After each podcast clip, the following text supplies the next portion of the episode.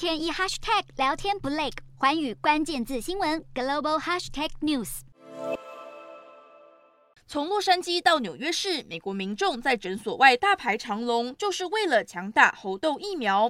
其中，纽约市日前开放九千两百个接种名额，结果开放预约才短短七分钟就已经额满。截至十六日，猴痘已经扩散到美国四十四州和属地，累计超过一千八百例。